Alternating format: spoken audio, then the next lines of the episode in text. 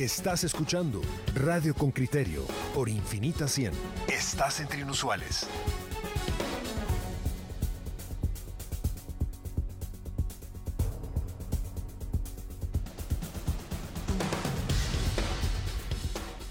Que nos vamos con un tema de interés, vacunación contra el COVID, los avances en las campañas comunitarias que ustedes saben que ha dado que hablar estos días, la nota de don José Manuel Pazán y hablamos con don Pedro Muñoz del equipo de comunicación del Ministerio de Salud. Oigamos primero la nota. Reportero con criterio. Para incrementar la vacunación en el área rural, el Ministerio de Salud implementó una estrategia comunitaria, cuyo eje principal es lograr un consenso con líderes indígenas previo a la inmunización en las comunidades, aunque según la Procuraduría de Derechos Humanos, esto no se cumple y se desconocen detalles del plan. Desde hace seis meses, según Salud, se han sostenido reuniones con la Unidad de Pueblos Indígenas y alcaldes locales de distintos departamentos para trabajar en la sensibilización y que se comunique la importancia de la vacunación. El proyecto ha tenido colaboración de la Organización Panamericana de la Salud, la Agencia de Estados Unidos para el Desarrollo Internacional y el Fondo Mundial, que han sido intermediarios en la sensibilización para que se acepte la aplicación de los fármacos. La estrategia se ha implementado en Altaverapaz, Huehuetenango, San Marcos, Quiché, Totonicapán, Petén y Sololá, indica Pedro Muñoz, vocero del Ministerio de Salud. Hay muchas poblaciones que definitivamente no quieren vacunarse. Y no es culpa de las poblaciones en ningún momento, es la cultura en la que se creció. Y eso es el cambio de comportamiento que se tiene que buscar, pero tiene que ser un cambio de comportamiento amigable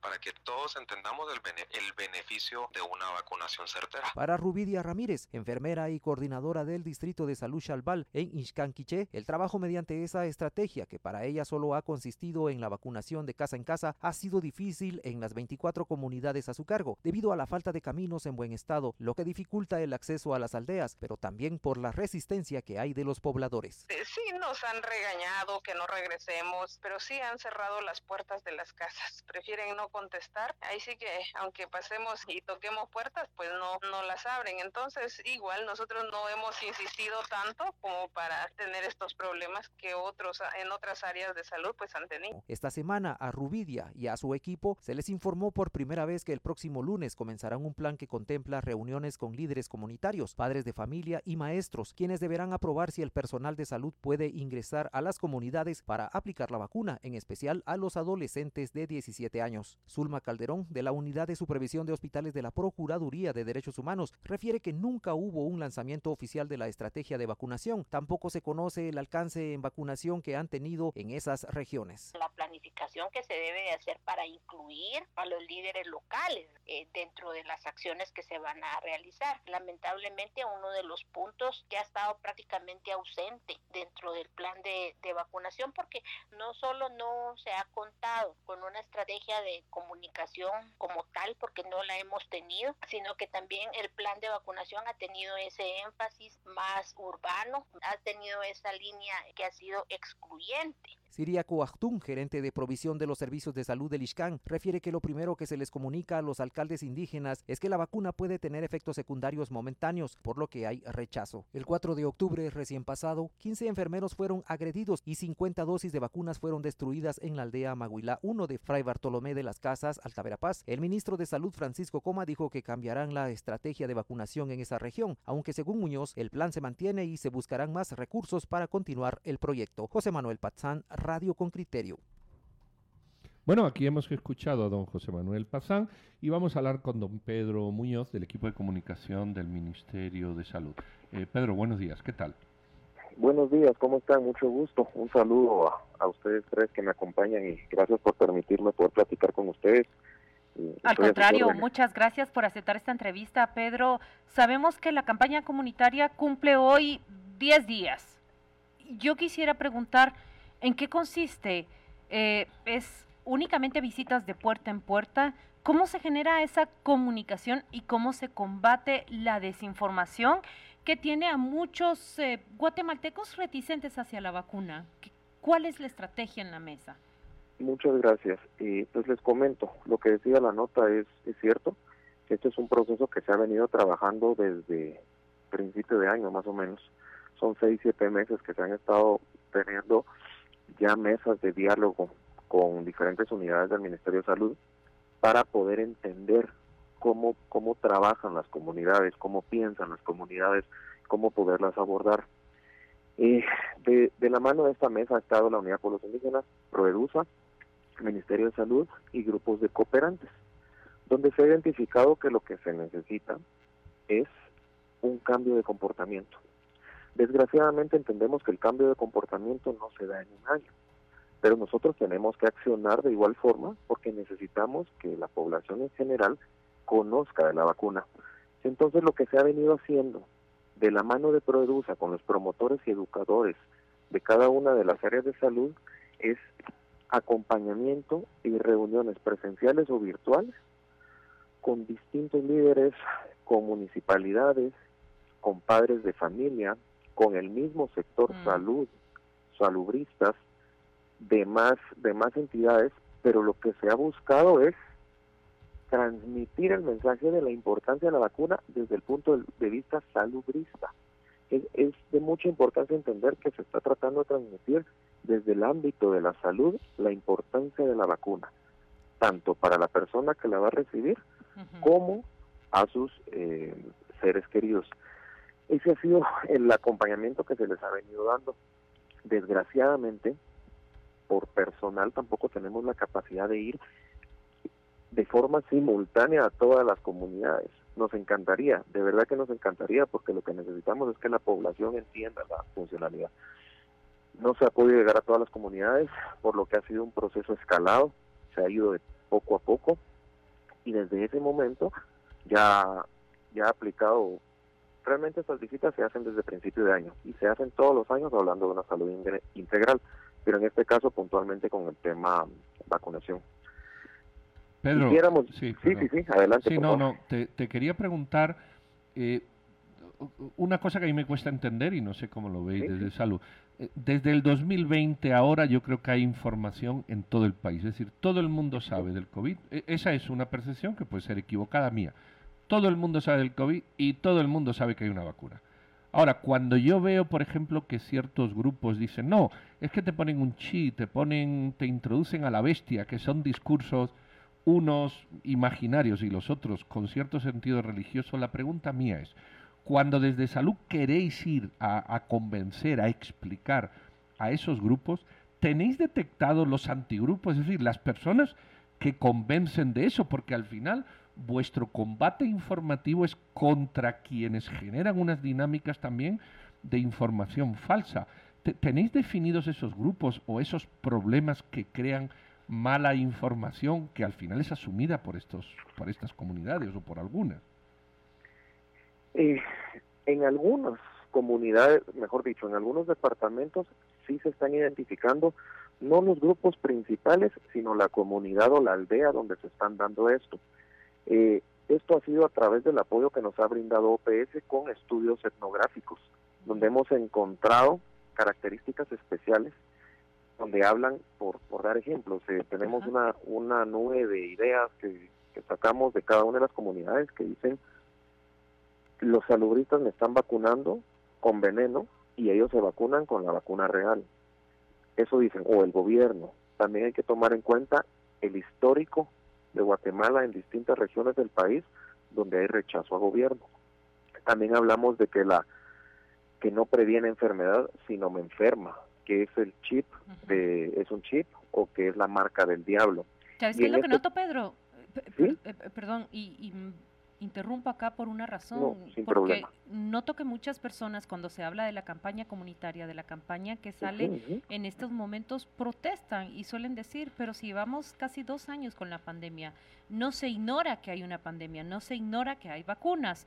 Eso es cierto, pero creo que lo que se ignora o, lo que el análisis debe de esclarecer es que no se trata de una campaña de información únicamente para aquellos a quienes no les ha llegado los datos y la noticia exacta. Se trata de una campaña para convencer, para persuadir, para reeducar y para vencer esas creencias que estás hablando. Es decir, al hablar de esta campaña, no, no, solo circunscribirla a la necesidad de una información, sino a atajar ese problema. Y quiero que, que escuches lo que Rolando Cardona, nuestro oyente con criterio, nos comparte. Escuché la campaña en Playa Grande, Playa Grande Ixcán, Quiché. Es una grabación de audio. Es despersonalizada. Y lo peor es que es en español, cuando la población es 95% quechí. Esta es la experiencia que él nos está trasladando. Por favor, reacciona tú como comunicador del Ministerio de Salud. Primero, si esto es lo que está circulando y segundo, ¿qué es lo que se está planificando en esta campaña comunitaria recién arrancada? Gracias, gracias Claudia. Eh, sí, tenemos materiales en, en distintos, tenemos materiales en todos los idiomas que se hablan en Guatemala, incluido Garífuna y, y en, y en Xinca. La campaña debe tener fases y tenemos distintas fases como la fase educativa, la de divulgación y la abogacía. La abogacía es uno de los elementos más importantes que tenemos que trabajar porque es propiciar una perspectiva científica y social del proceso de la vacunación contra la COVID-19 y de la pandemia en los distintos actores claves de todas estas regiones. Desgraciadamente, eh, pues el oyente que acaba de compartir, él la escuchó en español y su percepción en ese momento, porque fue en ese momento que él vivió esa experiencia, tiene toda la razón. Yo lo estoy escuchando en español en un lugar donde estamos hablando otro idioma. Tiene toda la razón. Y uno de los grandes problemas que nosotros tenemos es la falta de difusión.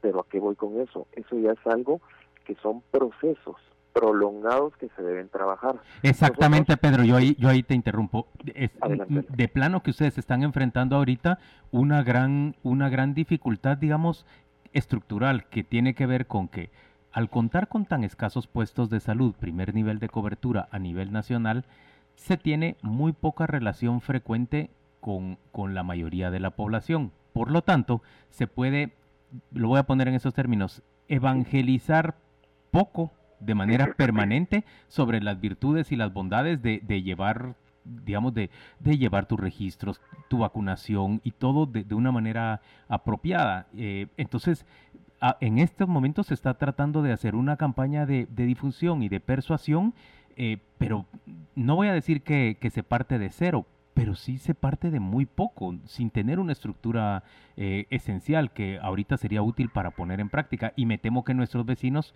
por ejemplo, El Salvador y Costa Rica sí lo han tenido. Totalmente, están en lo correcto. Y, lo repito, nosotros necesitamos un acuerpamiento de recurso humano muy grande para poder abarcar. Y no es un no es un tema que solo le competa a salud. Aquí tenemos, aquí estamos hablando que necesitamos educar, reeducar. Claudia lo decía. Esto es, esto es una campaña de cambio de comportamiento, eso es lo que nosotros necesitamos.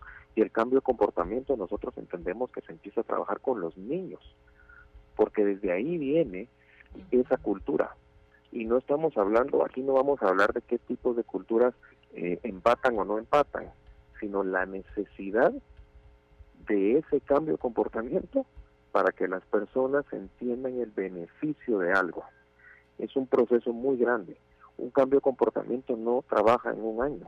Un cambio de comportamiento puede trabajar en tres años, en cinco años y dependerá de la región, dependerá del carácter histórico de cada una de las regiones. Les soy, les soy sumamente honesto porque así me gusta trabajar a mí, es que tenemos un, una avalancha enfrente y estamos como salud acompañados de algunas instituciones, como en este caso Secretaría de la Presidencia, que nos ha apoyado mucho, y los cooperantes solos y necesitamos el apoyo, el apoyo de los cocodes, de los líderes comunitarios, del periodismo, necesitamos del sector privado, necesitamos que todos se sumen para transmitir este mensaje. no podemos, no podemos solos. Desgraciadamente no podemos. Eh, perdón, escucho que alguien habla. Sí, es una batalla de todos, como usted dice, sector privado, prensa, sociedad eh, civil. Usted habla de los cooperantes y reciente y, he visto, por ejemplo, cómo USAID ha sido un apoyo incondicional en toda esta campaña de inmunización. Eh, de verdad es, es, es, un esfuerzo de todos. Me pregunto si de verdad existe el trabajo para reunir a todos esos sectores que usted mencionó y, e impulsar mucho más esa campaña de reeducación. Pues eh, no sé, yo probablemente no soy la persona para, para hacer esa reunión de actores, pero dentro de mis alcances, yo sí los invito a ustedes, periodistas, eh, y a las personas que me quieran acompañar en este proceso, a que tengamos una mesa de diálogo aquí en el ministerio, que tengamos mesas de diálogo quincenales, donde nos apoyemos, donde tengamos retroalimentación, donde tengamos ideas, donde se sume, donde haya voluntariado. Eh, ese apoyo sería incondicional. Eso es parte, eso es parte de las acciones que también busca el, el ministro.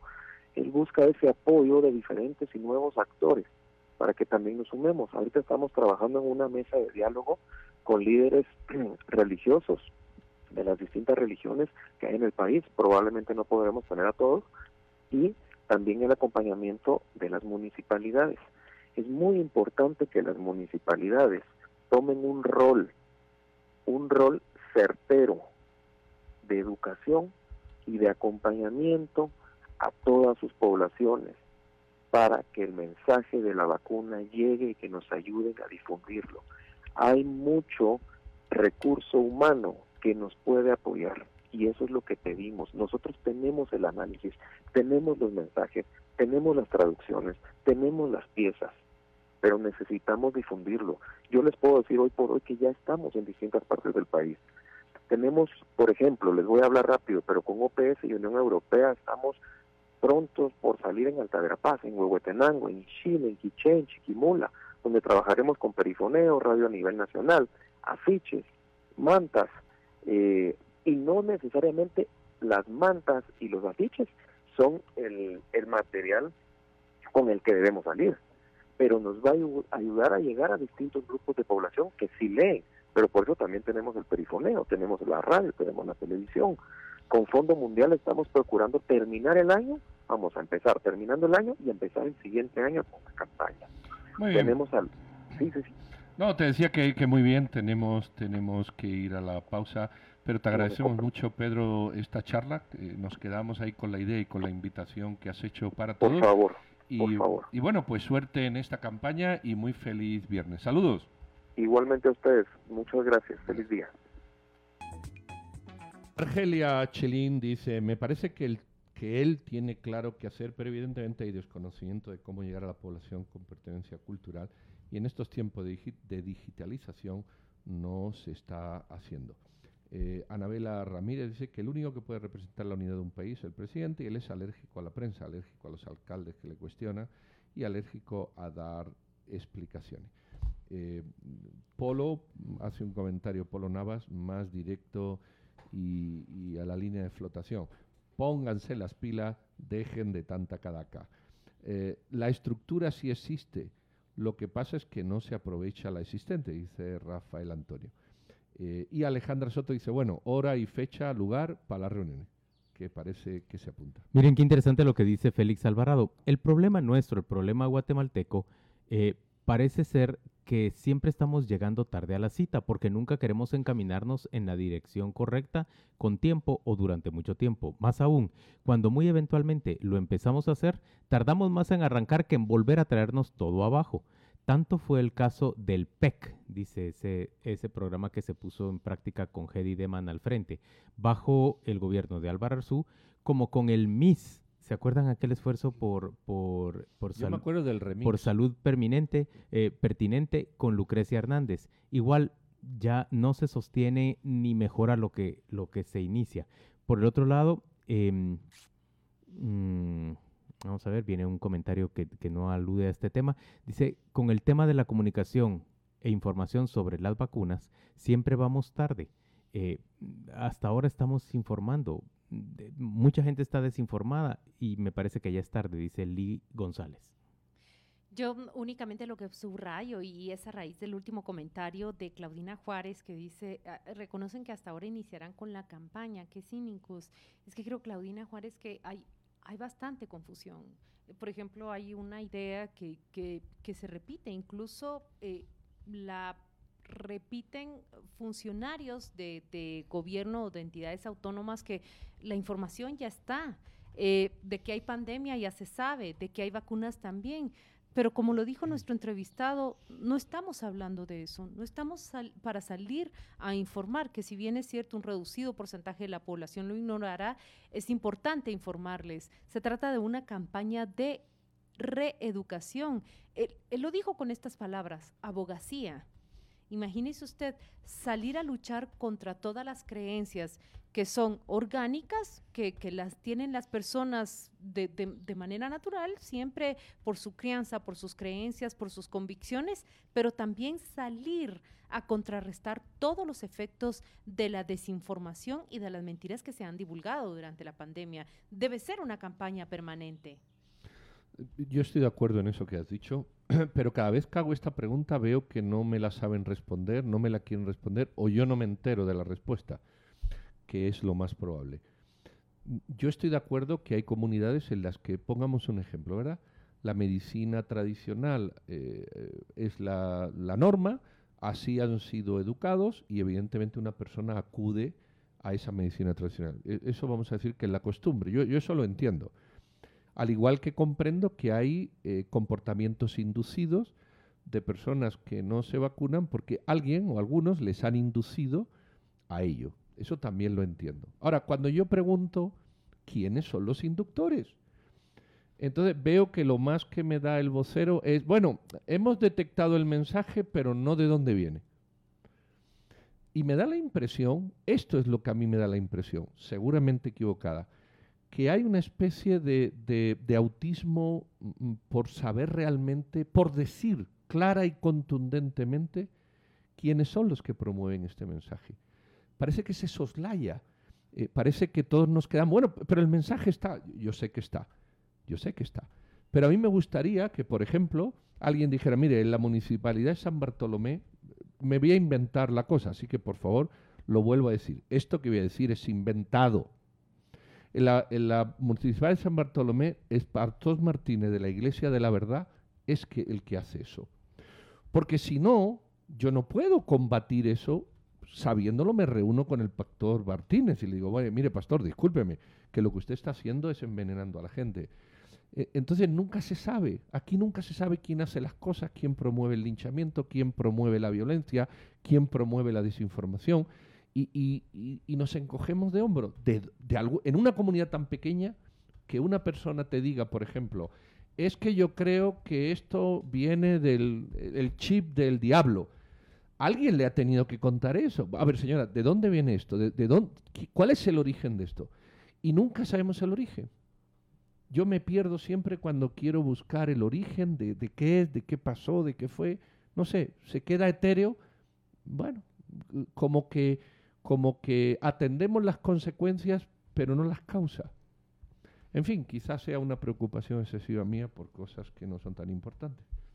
Pero lo, que pasa es que, digamos, vos tenés dudas sobre cómo se originan en, eh, estas campañas. sobre cómo no, sobre quién. Bueno, pero tuvimos acá está claro? un médico, Ismael Gómez, bueno, por ejemplo, que difundía mentiras y desinformación y quien quiera que lo escucha mm, puede quedarse más confundido si la persona que lo escucha, él tiene temores y reticencias hacia la vacuna, eh, pues con él se queda completamente confundido y no se acerca al centro de vacunación. Pero Nos han dicho también que algunos pastores evangélicos también, pero, son algunos, ¿qué iglesia? Verás por qué. Es que en Guatemala hay más de 4.000 iglesias. Bueno, pues, yo lo sé, pequeñitas. pero en San Bartolomé no creo que haya muchas.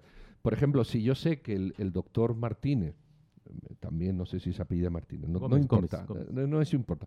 Si yo sé que el doctor Martínez se dedica a eso, tengo detectada la causa entonces combato la causa.